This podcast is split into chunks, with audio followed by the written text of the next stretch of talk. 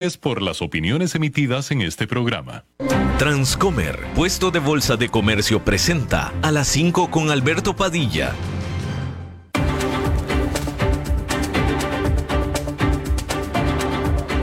Inicia a las 5 con Alberto Padilla un programa diseñado con el objetivo de llevarte diariamente un tema de actualidad, acompañado siempre de reconocidos editorialistas, de lunes a viernes a las 5 de la tarde por CRC 89.1 Radio, a las 5 con Alberto Padilla. Hola, ¿qué tal? Saludos, bienvenidos a esta emisión de A las 5 con su servidor Alberto Padilla. Muchísimas gracias por estarnos acompañando.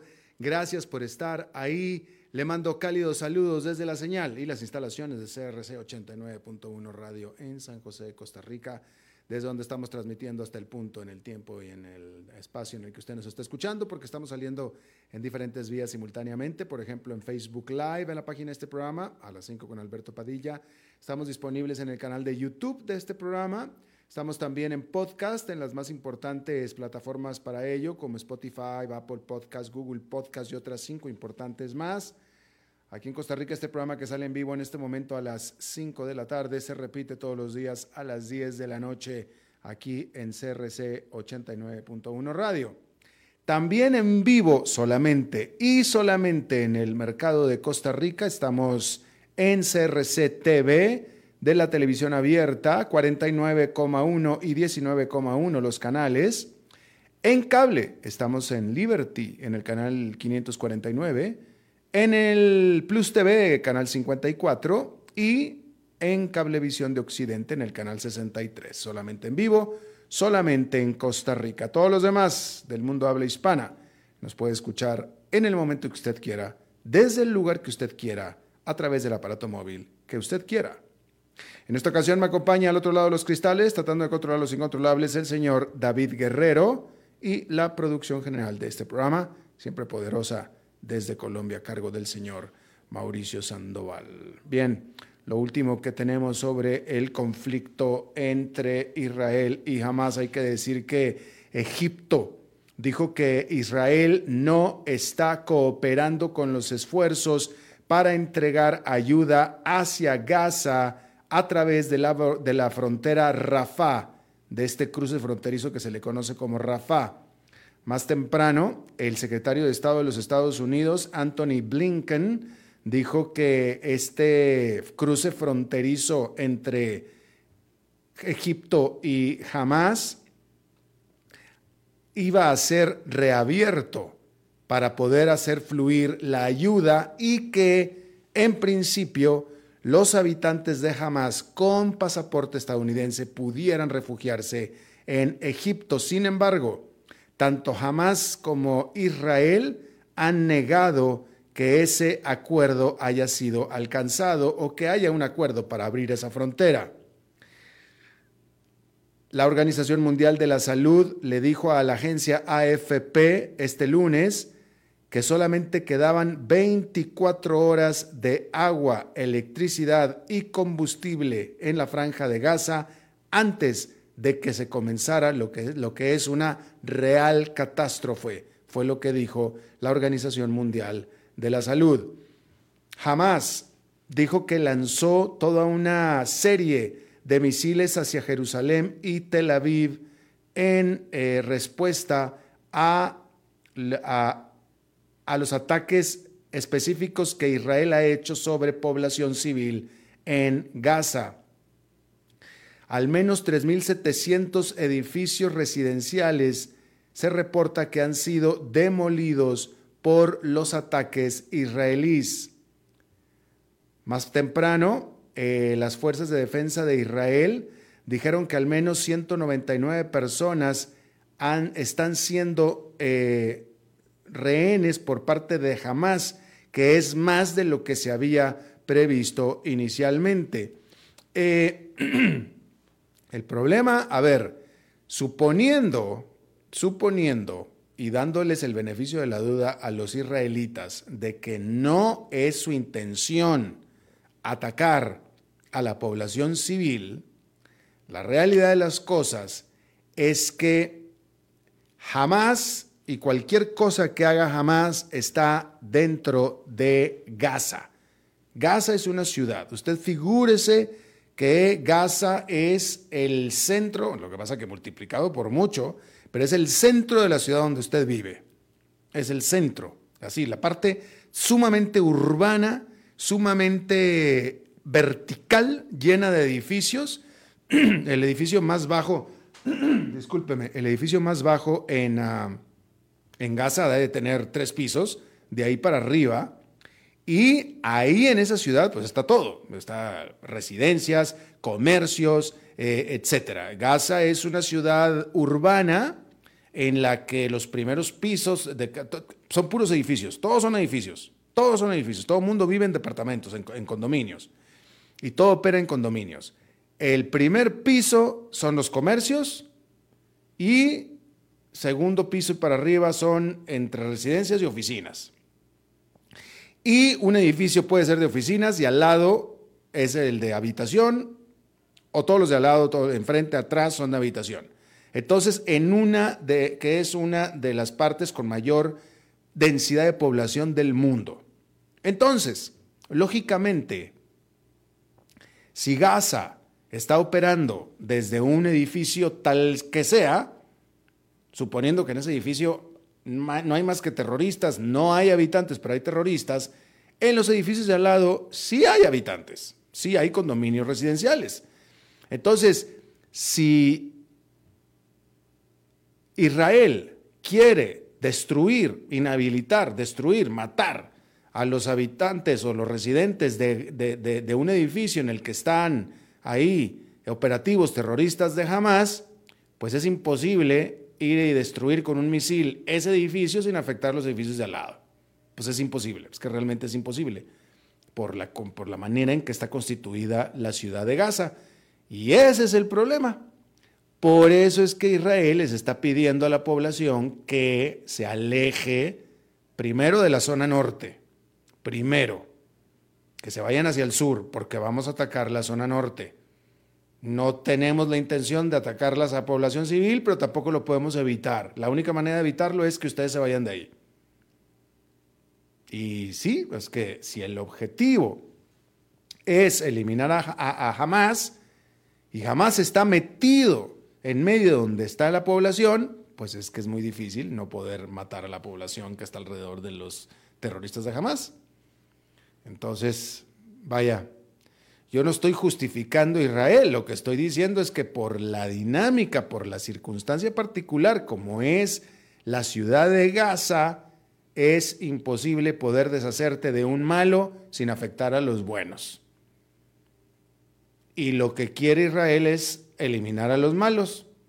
Entonces, pues eh, lo que están haciendo es pedirles a los buenos que se muevan de ahí. Que por cierto, jamás, que es el gobierno de Gaza les está pidiendo a sus habitantes que no se muevan de donde están, que no sigan las instrucciones de Israel. Si me preguntan mi opinión, que no me la han preguntado, pero si me preguntan mi opinión, lo que me parece a mí que le ha faltado hasta ahora, todavía no comienza la invasión, todavía no, todavía no comienza la parte más fuerte y dura de lo que pretende hacer Israel sobre Gaza. Eso todavía no comienza. La razón por la cual Israel está pidiendo a los habitantes de Gaza que se muevan de ahí todavía no inicia. Porque en teoría estos misiles que ha estado aventando al por mayor eh, Israel sobre Gaza no es la operación que Israel tiene planeado para Gaza. Para eso tiene cientos de tanques y todo tipo de vehículos terrestres al otro lado de la frontera esperando la orden. Se espera una invasión terrestre. Entonces, le decía yo, si ustedes me piden mi opinión, lo que le falta a Israel, lo que le ha faltado a Israel es garantizar, prometer ayuda a la población civil una vez que esto suceda. Y eso no lo ha hecho Israel. Israel lo que debería hacer para tranquilidad de todo el mundo y para disuadir a los vecinos, que enseguida vamos a hablar de eso, que están bastante nerviosos, todo el mundo está nervioso sobre qué es lo que va a hacer Israel sobre Gaza. El presidente de Estados Unidos, que apoya totalmente a Israel, dijo en una entrevista este domingo, sería un error para Israel ocupar Gaza. Y lo que no ha hecho Israel es decirle a la población de, de, Palestina, a la población de Gaza, decirles, señores, no es contra ustedes, es contra quien nos gobierna. Por favor, permítanos hacer este trabajo de eliminar a quien nos gobierna, eliminar a Gaza, digo, a Hamas, eliminar a Hamas. Permítanos hacer ese trabajo y una vez que hagamos ese trabajo, nosotros, Israel, les vamos a ayudar a ustedes, a Palestina, a reconstruir y a tener un futuro mejor sin Hamas. Y esa parte Israel no la ha dicho. Y me parece que debería de decirlo. Uno, porque creo que los palestinos se merecen que Israel los ayude después en un trabajo de reconstrucción, tipo como Estados Unidos ayudó a Europa a reconstruirse después de la Segunda Guerra Mundial, que Estados Unidos no tuvo nada que ver más que eliminar a los nazis o, tratar de desocupar a los nazis o liberar a Europa de los nazis. Israel debería hacer exactamente lo mismo y no lo está haciendo, pero definitivamente debería, porque todo el mundo en este momento está demasiado preocupado sobre qué es lo que va a hacer Israel sobre Gaza. Ya no tanto sobre Hamas, sobre Gaza. Y bueno, pues ahí está. Hay que decir que Bélgica elevó su alerta de terrorista en la capital de Bruselas a su nivel más alto después de que un francotirador, o un tirador mejor dicho, que todavía no ha sido atrapado, disparó y mató a dos ciudadanos suecos ahí en Bruselas. Las autoridades de Bélgica han dicho que están tratando a este incidente como terrorismo y por tanto, Francia aumentó los controles en su frontera con Bélgica. Estas víctimas fueron asesinadas a tiros a cinco kilómetros de el estadio donde se realizaba un partido de fútbol entre Bélgica y Sueca y Suecia, partido que fue suspendido al medio tiempo. Y bueno, hay que decir que,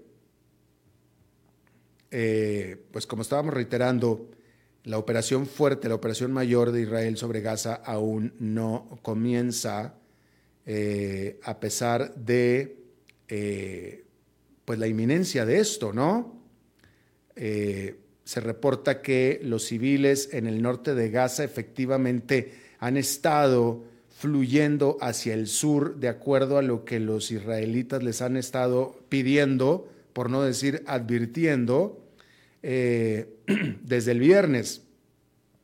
Sin embargo, eh, algunos, bajo intenso bombardeo israelí, han comenzado a regresar a sus lugares de origen. Se reporta por todos lados que la situación actual ya de por sí dentro de Gaza es desesperada. Están faltando alimentos, medicinas y agua. Y lo que se había pensado, que era que Egipto aparentemente había acordado eh, la reapertura de la frontera que tiene con Gaza para poder permitir que fluya la eh, ayuda, esto en la práctica no se ha realizado. Confirmado esto tanto por Hamas como por, Israel, que la frontera permanece cerrada. Egipto denuncia que es culpa de Hamas. Mientras tanto, todo esto de Gaza es en la frontera sur de Israel o en la parte sur de Israel. En la parte norte la situación se, está, se estaba eh, convirtiendo cada vez más tensa. Ahí en la parte norte, las Fuerzas Armadas de Israel dijeron que han sido atacados cinco veces ya por parte de misiles antitanques que han sido disparados desde el Líbano. tan solo el martes. Y miembros de Hamas se adjudicaron el disparar al menos 20 cohetes. El grupo militar chiita libanés llamado Hezbollah asegura que no pretende una guerra completa en contra de Israel, pero que va a permitir que los grupos palestinos que lo quieran hacer ataquen a Israel. Y todo esto, por supuesto, eleva el peligro de que el conflicto se le vaya a abrir en otro frente más a Israel y que poco a poco vaya a convertirse en regional. Bien, cambiando de tema, hay que decir que en Estados Unidos un juez federal impuso una prohibición específica y dirigida al expresidente Donald Trump para que deje de atacar al fiscal especial que lo está investigando por tratar de revertir o haber tratado de revertir los resultados de las elecciones del 2020. Este fiscal especial se llama Jack Smith. El juez federal le acaba de imponer una prohibición de que lo siga atacando. También, asimismo, que deje de atacar y que no vuelva a atacar en redes sociales, por supuesto, o al micrófono en entrevistas a los testigos de este caso a los empleados de la corte. Y hasta ahí, hasta ahí. La orden no incluye ataques o no le quita a Donald Trump la libertad de atacar, criticar, decir lo que quiera decir en contra ni del Departamento de Justicia, ni de Joe Biden, ni del gobierno de los Estados Unidos. Simplemente va para que deje de atacar a Jack Smith, el fiscal especial, a los testigos y a los empleados de la corte, incluyendo los jueces, a los que de mínimo, de mínimo, los acusa de una cacería de brujas política. Ahora, obviamente, obviamente todo esto se hace, obviamente, claramente, porque está probado y comprobado que las palabras, las críticas, los ataques de Donald Trump muchas veces se concretan en actos concretos, valga la redundancia, de violencia. Y básicamente lo que está haciendo el juez federal es lo que hicieron las redes sociales después de los ataques al Capitolio en enero 6 del 2020, que es eliminarlo, quitarle la voz, quitarle su libertad de expresión, que es lo que hemos hablado aquí tanto.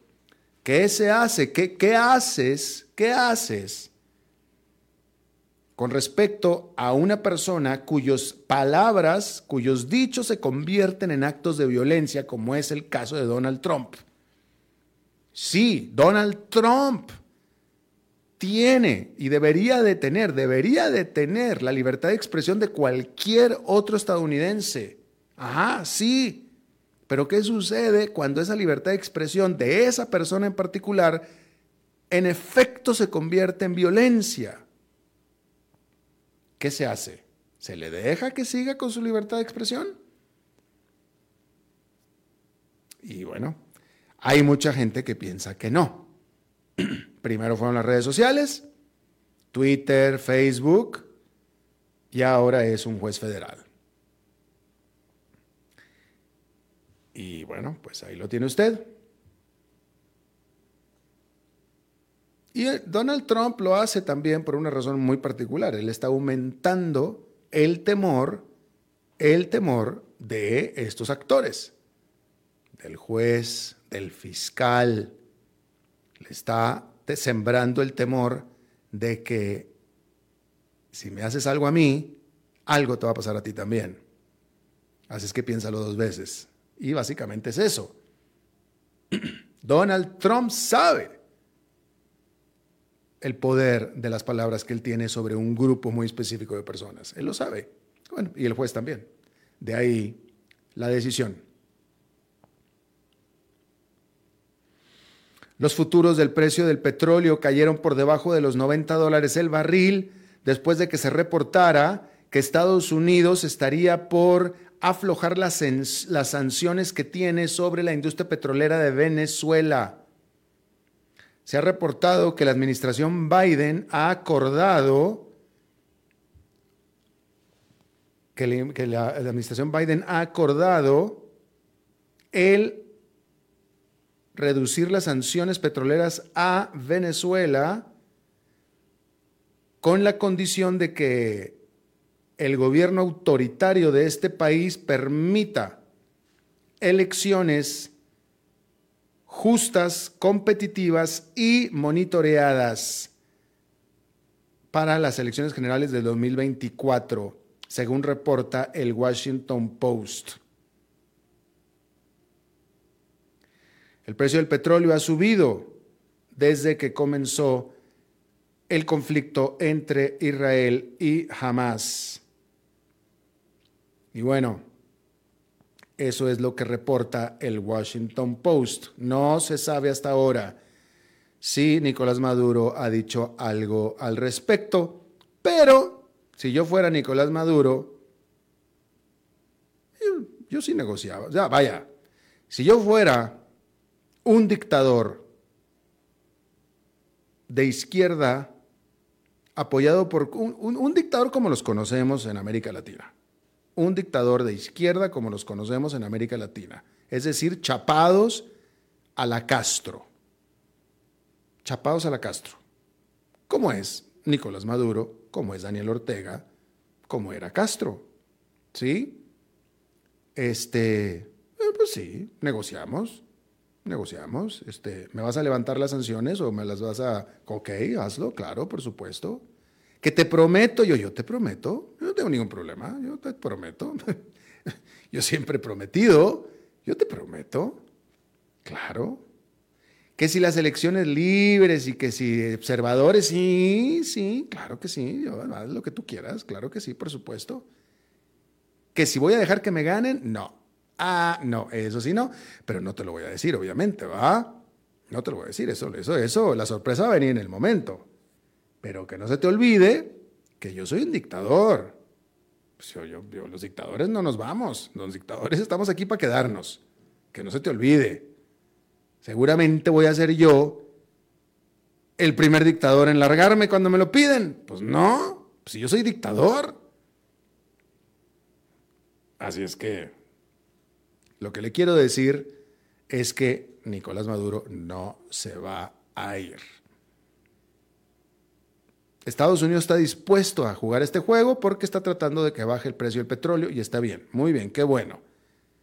Y está bien que hagan la faramaya de que están negociando y está bien incluso, diría yo, que crean en buena fe Nicolás Maduro, pero la realidad de las cosas es que Nicolás Maduro es un dictador. Punto. El dictador es dicta, dicta. Y no se va. Es un dictador antidemocrático. Mi tarjeta de presentación dice dictador antidemocrático. ¿Cómo es posible que voy a permitir democracia aquí? Que, si porque me van a mí a, negociar que las sanciones y que no sé qué. ¿Por qué? Pues, pues, ¿Cómo? Pues yo soy un, dictador antidemocrático. Así es que olvídense de lo demás. Y bueno, pues ahí lo tiene usted. Hay que decir que eh, una coalición pro Unión Europea liderada por Donald Tusk, que quien fuera ya presidente de Polonia, ganó la mayoría de los votos en las elecciones de este domingo en aquel país, de acuerdo a los resultados parciales que llevan publicándose este lunes. Ahí en ese país, el Partido de la Ley y la Justicia está eh, ganando las elecciones, pero sin embargo no va a obtener una mayoría parlamentaria. Con lo cual, pareciera que Polonia está eh, centrándose. La política de Polonia se está yendo hacia el centro, de donde estaba de extrema derecha hacia el centro. El Comité Olímpico Internacional votó para incluir al cricket como parte de los Juegos Olímpicos del 2028 en Los Ángeles, junto con el squash, el lacrosse, béisbol, softball y lo que le llaman flag football, que no sé cómo se llama en español, pero es una versión sin contacto del fútbol estadounidense, fútbol americano. Esta noticia, que para mí es tremenda noticia porque yo no lo sabía, si yo le preguntara a usted, si yo le preguntara a usted, fíjate, David, ¿cuál te parece a ti si yo te pregunto a ti cuál es el deporte más visto en el planeta Tierra y me dices el soccer, es cierto, es el soccer, ¿sí? ¿Cuál es el segundo, el segundo deporte más visto y seguido en el mundo? ¿Fútbol americano? No, no es fútbol americano. El, no, ¿el qué? No, no, ¿básquetbol? No, no, eso no, no. El segundo deporte más seguido después del fútbol soccer en el planeta es cricket. Cricket. Y este deporte, a pesar de esto, no ha estado o no ha formado parte de las Olimpiadas desde 1900. Y el que vuelva a formar parte de las Olimpiadas, por supuesto que se espera que aumente el rating, la audiencia, de las Olimpiadas, específicamente en el sudeste asiático, lo cual debe traer consigo plata, dinero. Así es que ahí tiene usted eso. Rápidamente, déjeme le digo que Croacia se unió a la Unión Europea en el 2013. Fue el último país en hacerlo. Fue la última expansión que tuvo la Unión Europea. Bien, este lunes los líderes de seis de los vecinos occidentales, Balcanes de Croacia, están empezando a hacer las gestiones para hacer lo mismo. Estos países son Albania, Bosnia, mejor dicho, Bosnia y Herzegovina, Albania, Bosnia-Herzegovina, Kosovo, Montenegro, Macedonia del Norte y Serbia. Y están tratando de hacer lo mismo que hizo Croacia en el 2013. Se están reuniendo en la capital de Albania, en Tirana, para comenzar lo que se le conoce como el proceso Berlín, que es eh, este proceso diseñado para guiar la cooperación regional de la mano con estos países, con los países aspirantes, para ayudarlos a en su proceso de reforma que cada uno tiene que ejecutar para poderse unir a la Unión Europea. El presidente del Consejo Europeo, Charles Michael, ha dicho que él quiere que la Unión Europea y los países que se quieren unir a ella estén listos para esta expansión para el año 2030. Sin embargo, por supuesto que hay una gran cantidad de cinismo en todo este proceso alrededor de toda la región, porque estos países, estos países habían expresado su deseo de unirse a la Unión Europea desde el 2003. Sin embargo, pues estamos ya en el 2023 y no han avanzado absolutamente nada en esto. ¿Por qué? Pues porque antes de que a Rusia se le ocurriera invadir a Ucrania, nadie de la Unión Europea había dicho siquiera ay, qué bueno que están pensando en unirse a nosotros. No habían dado ninguna muestra de eh, entusiasmo ni de nada. Simplemente dijeron, ah, pues qué bueno, qué bueno que te quieres unir, perfecto que te vaya muy bien, básicamente. Y por tanto, entonces, estos países de los Balcanes, pues no se esforzaron mucho en hacer nada al respecto, porque pues nadie tampoco así como que les abrió la puerta muy amplia, ¿no? Y eh, hay que decir que el propio Kosovo, el propio Kosovo, ni siquiera es reconocido como Estado por cinco países de la Unión Europea y por tanto ni siquiera puede convertirse en candidato todavía para unirse. Así es que se necesita que los líderes de toda la Unión Europea, incluyendo estos países balcanes, muestren ahora sí una muy seria voluntad política para comenzar el arduo y monótono trabajo para comenzar a ser parte de la Unión Europea. Vamos a hacer una pausa y regresamos con más. A las 5 con Alberto Padilla por CRC 89.1 Radio. Ok, ya te has reído con nosotros, has aprendido con nosotros y nos hemos conocido más, pero es hora de ponernos serios. El mejor momento para invertir fue hace 10 años y el segundo mejor momento para hacerlo es hoy. Entra a transcomer.com, convertite en un inversionista y transforma tu destino. Transcomer, puesto de bolsa de comercio. Construyamos juntos su futuro. Somos expertos en eso.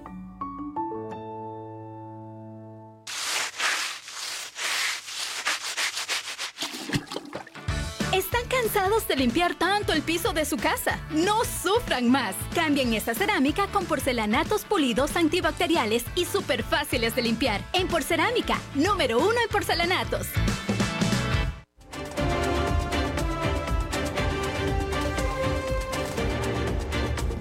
Seguimos escuchando a las 5 con Alberto Padilla.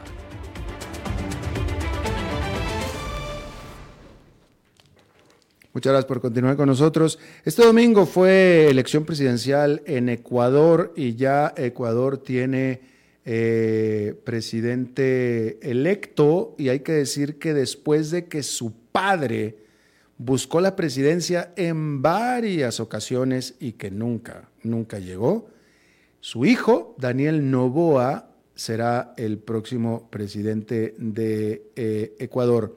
Eh, pues típicamente siendo hijo de empresario, heredero de una gran, gran fortuna bananera, pues tendría que ser de derecha, es de centro derecha en estas elecciones que fueron manchadas por el asesinato de uno de los aspirantes a esta elección, eh, que fue muerto a manos de sicarios hace pues eh, poco más de un mes. Y bueno, yo le agradezco muchísimo que esté eh, con nosotros para ponernos todo esto en eh, perspectiva. Esteban Santos, analista de la política y economía de Ecuador, experto en relaciones internacionales, abogado y, bueno, pues observador de todos estos procesos. Esteban, me da mucho gusto saludarte. Alberto, el gusto es todo mío, qué placer. Y saludarte de nuevo. bueno, cuéntanos gana Novoa, él es el presidente, pero tampoco fue con un amplia, amplia margen. El segundo lugar quedó bastante cercano. Sí, a ver, creo que hay algunos temas que hay que empezar a desgranarlos. Lo, primero y más importante, eh, tal vez que eh, un poco lo decías en la introducción, su padre intentó la presidencia cinco veces, es el hombre más rico del país, su tía, doña Isabelita Novoa, es dueña de un imperio empresarial aquí en el Ecuador. Eh, pues ahora con Isabelita Novoa, su sobrino presidente y su nieto eh, juega en la MLS fútbol en el equipo de Messi. Eh, campana. Entonces, es una mm. familia que le está pasando bien en este momento. Y lo que te puedo sí decir es que Daniel Novoa no se identifica ni de centro como tal ni de derecha. Él se hablaba eh, y se autodefinía como una persona de centro izquierda, aunque son muy pocas las personas las que realmente le creen esto. Él es efectivamente pues uno de los herederos de uno de los conglomerados, sino el conglomerado empresarial más grande del país.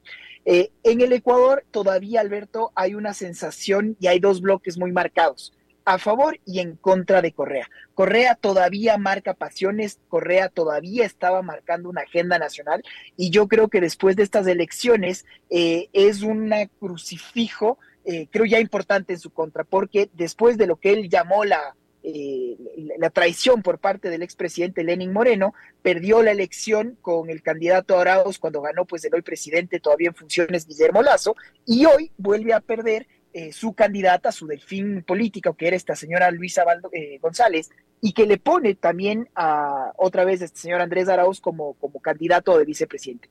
Pierde, hay un estrecho margen, es un margen muy parecido con lo que ganó Lazo en su momento, que, que marca eh, un antes y un después dependiendo de cómo le vaya a Novoa. Y termino esta última parte, porque Novoa no es que gana la elección a un periodo presidencial, es la primera vez en la historia del Ecuador que se activó este mecanismo de una denominada muerte cruzada. Y eso en resumidas cuentas fue eh, el hecho de que Correa, no, perdón, sí, tal cual, que Lazo no pudo eh, gobernar precisamente por esta oposición principalmente del correísmo, y entonces había esta figura que se puso en la última constitución cuando los ecuatorianos refundamos nuestra patria en, en Montecristi en el 2005, 2008, perdón, y eh, al final lo que se puso es esta figura en donde si es que no había gobernabilidad, el presidente podría lanzar esta figura, que básicamente era disolver el, Parlamento, eh, convocar a elecciones anticipadas y él se quedaba gobernando por decretos ley. Eso va a pasar hasta diciembre de este año y eh, Novoa pues asumirá por el término que le correspondía a Guillermo Lazo hasta su finalización. Los ecuatorianos entonces estamos llamados nuevamente a las elecciones en el 2025. Y en el 2025 Novoa puede correr por la reelección.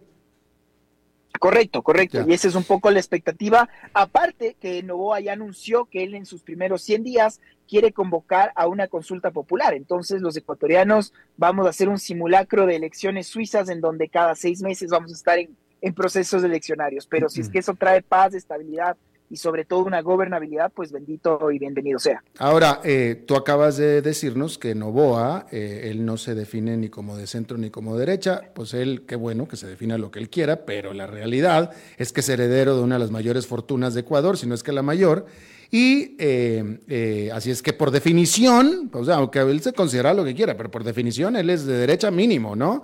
Eh, eso es por un lado. Por otro lado, queda de manifiesto que van dos veces seguidas que los ecuatorianos eligen a un candidato empresario de derecha. Primero un banquero y ahora un, pues bananero, pero al final un billionaire. Mm. Y eso es mucho de lo que se termina de asentar. Si es que a Novoa Alema le va medianamente bien, esto es dar una sensación de mejor seguridad de la que los ecuatorianos nunca estuvimos acostumbrados de este nivel de violencia que se ha dado eh, por, temas, sí, muchos casos exógenos, pero el hecho cierto es que por la ubicación geográfica del Ecuador, pues terminó siendo un hub, un lugar muy atractivo para que el crimen crimen pues transnacional eh, por la, una economía dolarizada, por las similitudes, la forma de poder llegar a mercados como el panameño y pues, sobre todo los Estados Unidos. Digo panameño porque de ahí sale todo hacia Europa y eh, con un poco la pacificación que se ha dado en Colombia, pues eh, digo el gobierno con por ejemplo, las disidencias de las FARC, el, Ecuador terminó siendo este lugar idílico y por eso estamos viviendo muchos de estos rezagos. Entonces, si a Novoa le va medianamente bien en darnos una percepción de seguridad y lograr reactivar una economía, yo creo que ese será ya el acabose del socialismo del siglo XXI a través de la figura del expresidente Correa. Si es que no es así, como bien lo adelantabas, ya tuvo la oportunidad un banquero multimillonario, ahora tiene la oportunidad el heredero de otro imperio conglomerado multimillonario y yo creo que las aspiraciones en ese caso estarían, la suerte estaría un poco echada para que puedan volver otra vez populistas eh, de extrema izquierda en este caso y sobre todo a vendernos estas, estas ideas que, que ya demostramos en el Ecuador que fueron no solo dañinas, sino que nos marcó como, como sociedad y que hasta ahora, como bien nos señalabas, eh, tiene a gran parte de la población así de dividida. Claro. Ahora dime una cosa, eh, eh, a, mí, y espero que los ecuatorianos tampoco, pero a mí no me impresionan los billones de dólares, lo que me impresiona es quién los creó y quién trabajó para formarlos. Mm. En ese sentido, eh, este muchacho, él es el heredero. Eh, a él, él, él, bueno, no, no, voy a hablar más, la más voy a preguntar. Él ha mostrado, ha demostrado haber creado algo con su esfuerzo, con su trabajo, con su creatividad, con su mente, con sus manos. Mira, Daniel Novoa pasa ya la historia por ser el presidente más joven del Ecuador. Él tiene 35 años. Daniel Novoa ha demostrado tener, bueno, tiene uno, una, hoja de, ruta en estudios muy preparado. Eh, lo hizo en Estados Unidos, tiene un título de Harvard, tiene un título de la George Washington University y eh, ha hecho desde el lado privado. Ha sido asambleísta, legislador previamente eh, y esa es un poco su, experiencia previa. En el Ecuador hay, una ley de economía familiar que básicamente demuestra que como las empresas, yo creo que en Costa Rica es algo parecido, no llegan a sobrepasar a la tercera generación. Es algo muy lamentable esto pero eh, en el caso de, pues, del Emporio Novoa no ha sido así y siguen siendo los principales exportadores del Ecuador y por lo tanto uno de los mayores del mundo porque el Ecuador pues sigue siendo eh, una de las primeras potencias en exportación del banano como tal. Eh, lo que sí ha hecho Novoa, y creo que esto fue lo que le terminó dando Alberto la presidencia, es que él no confrontó, él fue el primero en el que se olvidó de este discurso de estar a favor o en contra y ponerle solo a Correa en la palestra siempre, sino que él fue el único que con un discurso mucho más cauto, mucho más técnico, se dedicó a proponer. Fue una campaña alegre y eso fue lo que le ayudó en primera vuelta y lo que logró pues posesionarlo en una segunda vuelta como presidente. Yo creo que era muy difícil que la candidata González hubiese ganado porque otra vez ese voto, o cuando se habla del socialismo del siglo XXI y de Correa, o le amas o le odias. Son muy pocas las personas que tienen una, una visión neutra del respecto. Y claro, remontar de lo que alguien que no le haya dado el voto en primera vuelta y que sí le den segunda en una campaña de menos de un mes, iba a ser muy difícil y otra vez los resultados así estuvieron. Novoa eh, desde mañana ya empieza y va a Carondelet, que es el, palacio pues eh, del Ejecutivo de Ecuador. Mañana se va a reunir con Lazo y empieza ya la transición como tal. Em, ¿Y cómo queda el Congreso? Esa es la pregunta del millón. Ojalá se aprenda de, la historia reciente, y aquí no solo hablo del Ecuador, fíjate cómo le fue a Pedro Castillo en Perú, cómo le fue a Guillermo Lazo en el Ecuador y cómo le podría ir a un Milei si es que gana la presidencia de la Argentina este domingo con ese discurso eh, tan vociferante en contra de que se vayan todos los burros y demás. Si no hay una asamblea para tener una mínima gobernabilidad, yo creo que la historia eh, sigue demostrando los conflictos que en nuestras democracias eh, nacientes, todavía inestables, pero no dejan de ser democracias en donde se, se, requiere de una asamblea para gobernar. En el Ecuador el número mágico es 70. Novoa tiene 13 asambleístas. La Revolución Ciudadana, el partido de Correa, tiene 53.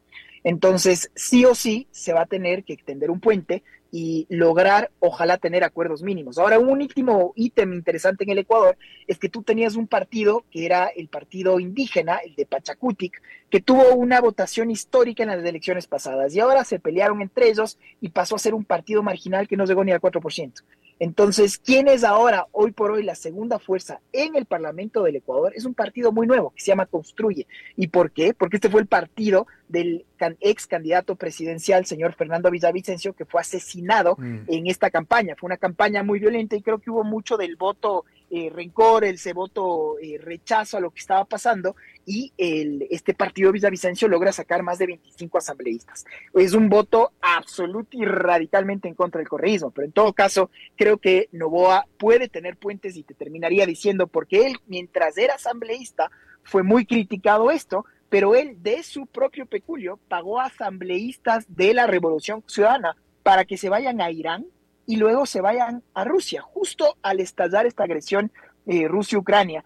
Eh, que fue muy criticado, pero en todo caso muestra que sí tiene puentes de diálogo con quien sigue siendo la principal fuerza opositora aquí en el país.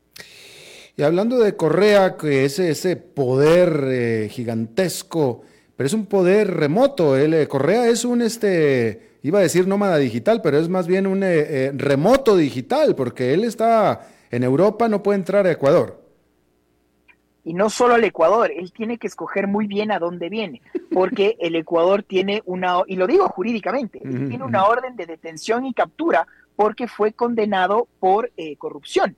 Eh, Correa en este momento tiene un estatus de refugio en el Reino de Bélgica, entonces se mueve libremente en un espacio Schengen, pero cuando cruza el continente solo va a lugares de países afines. Él solo ha ido a Cuba, va mucho a Venezuela, ha ido eh, sí a, México, pero piensa muy bien antes de pisar otro país, eh, porque eh, tiene que saber bien en dónde pisa, porque no quiere repetir lo que le pasó, por ejemplo, a Fujimori, que él viajaba con su pasaporte japonés, decía que era japonés luego de ser presidente de ese país, en derecho internacional hay lo que se conoce como los puntos de conexión para determinar una nacionalidad efectiva. Y cuando el señor Fujimori fue a Chile con su pasaporte japonés, los chilenos le dijeron, bueno, Japón es soberano de decir que usted es japonés, pero nosotros somos igual de soberanos para decir que usted es peruano. Aquí tenemos una orden de detención y captura de un país amigo y por lo tanto fue eh, deportado al, a, Perú y hoy cumple esa pena de,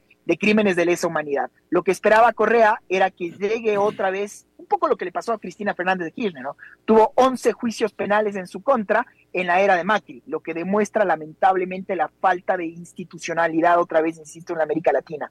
Eh, llega otra vez el señor Fernández, Cristina Fernández de Kirchner es la vicepresidenta y mágicamente sus 11 causas penales fueron eh, desvanecidas.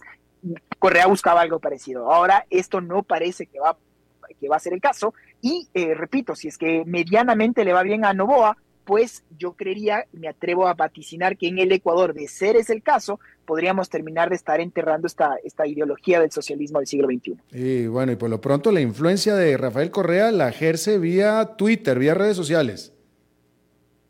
Cada vez menos, cada vez menos. Yo creo que Correa siempre era el que marcaba una tendencia ahora que su partido termina de estar muy disminuido por todas las peleas internas, él, él esperaba que en esta nueva ola de países que abrazan eh, al, socialismo pues del siglo XXI, estos gobiernos de izquierda populistas, el caso de Petro en, Colombia, el mar marcado, él esperaba esto, pero no se dio, eh, no hemos tenido ningún aplauso voluminoso de ninguno de estos líderes de la región ahora que ganó Novoa, para muchos esto es un alivio, pero eh, al estar ya tan alejado y tantos años, eh, Correa gobernó hace más de 14 años, entonces ya las nuevas generaciones eh, no tienen, no la tienen tan clara. Y por lo tanto ahora que no vuelve a ser gobierno, yo creo que cada vez su figura se, se, va desvaneciendo conforme pase el tiempo. Ya, última pregunta rápidamente, ¿cuál es la plataforma, la propuesta de Novoa con el problema más apremiante en Ecuador en este momento, que es la violencia? Mira, hay dos temas puntuales ahí. El uno, el de la violencia, que él eh, hablaba de que tiene que haber un, mecanismo eh, multimodal en donde con el sector privado se pueda intervenir.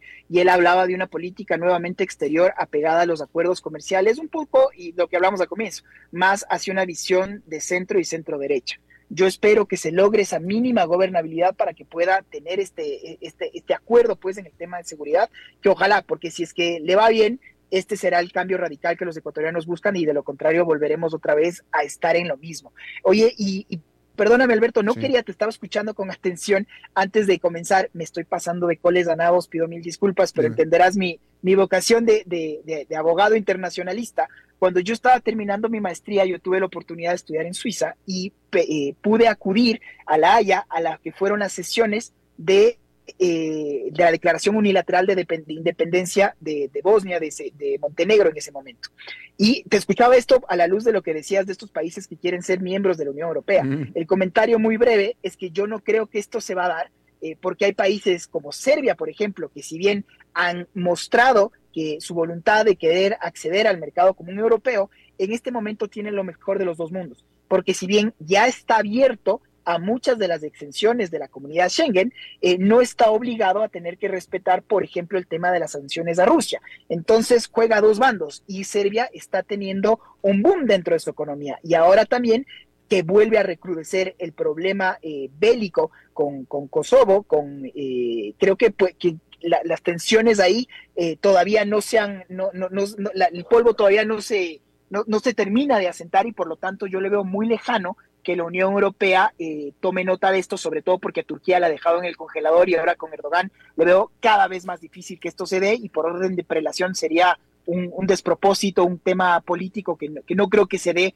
a la luz de todos los problemas actuales que estamos teniendo. Perdóname. No, no, no.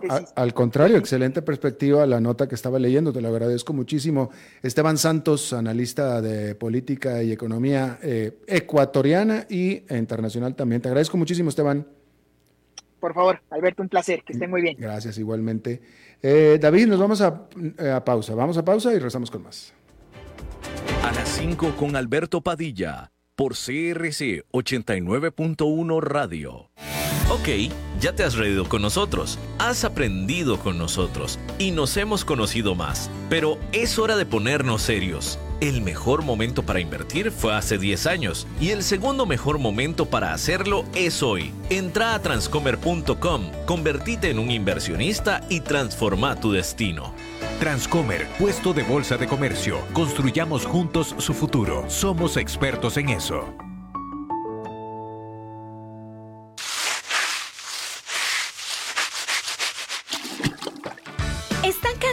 Limpiar tanto el piso de su casa? No sufran más. Cambien esta cerámica con porcelanatos pulidos antibacteriales y súper fáciles de limpiar. En Porcerámica, número uno en porcelanatos.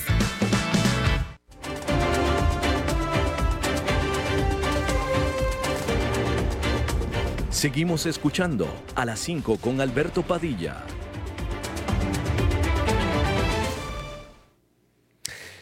Bien, gracias por continuar con nosotros. Eugenio Díaz, conéctate, por favor, te estamos esperando, Eugenio Díaz. Eh, bien, es Eugenio que nos toca los lunes, pero está en este momento perdido en la acción.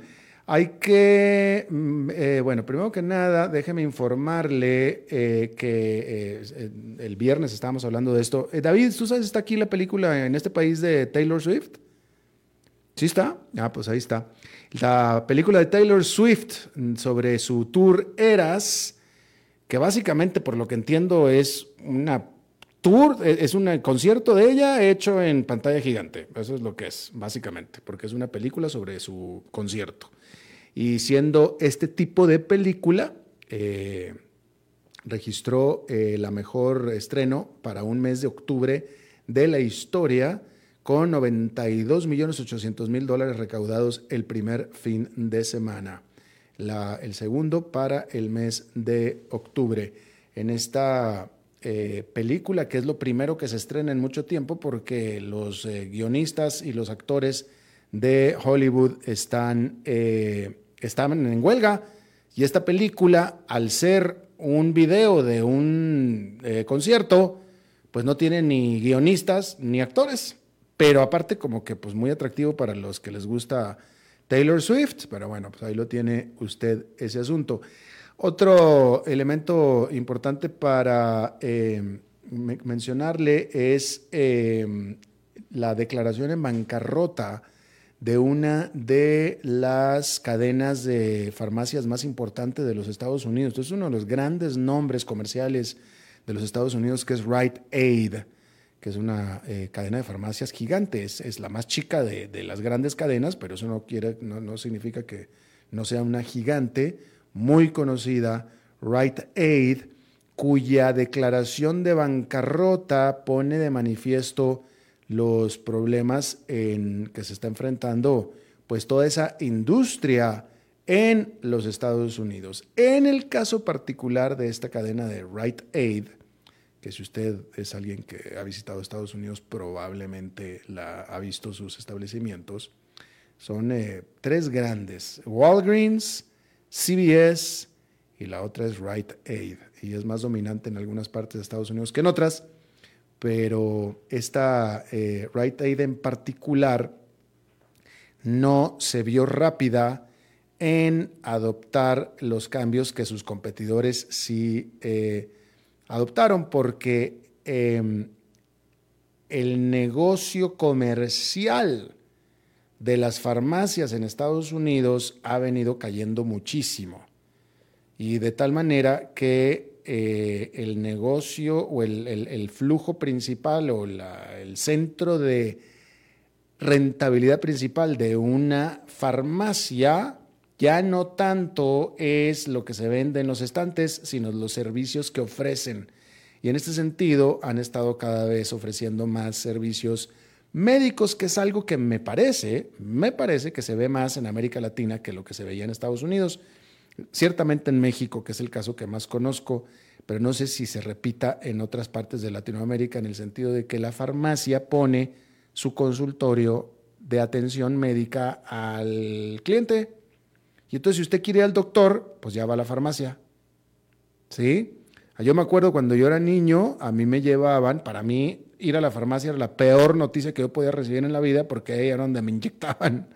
Y entonces y me inyectaban en la farmacia. Bueno, eso en Estados Unidos no se daba, no se daba, hasta muy recientemente. Es los servicios médicos en las farmacias.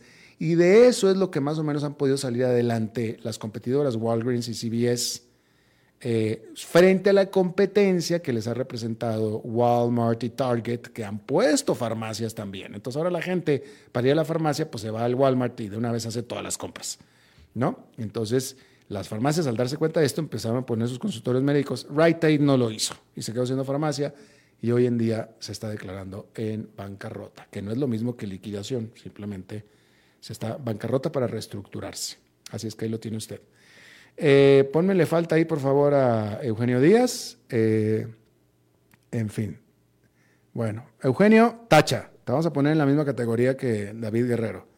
Le está echando la culpa a la computadora. Sí, es lo más fácil. sí, pues claro. Aquí me está escribiendo, no, la computadora. Sí, sí, pues sí.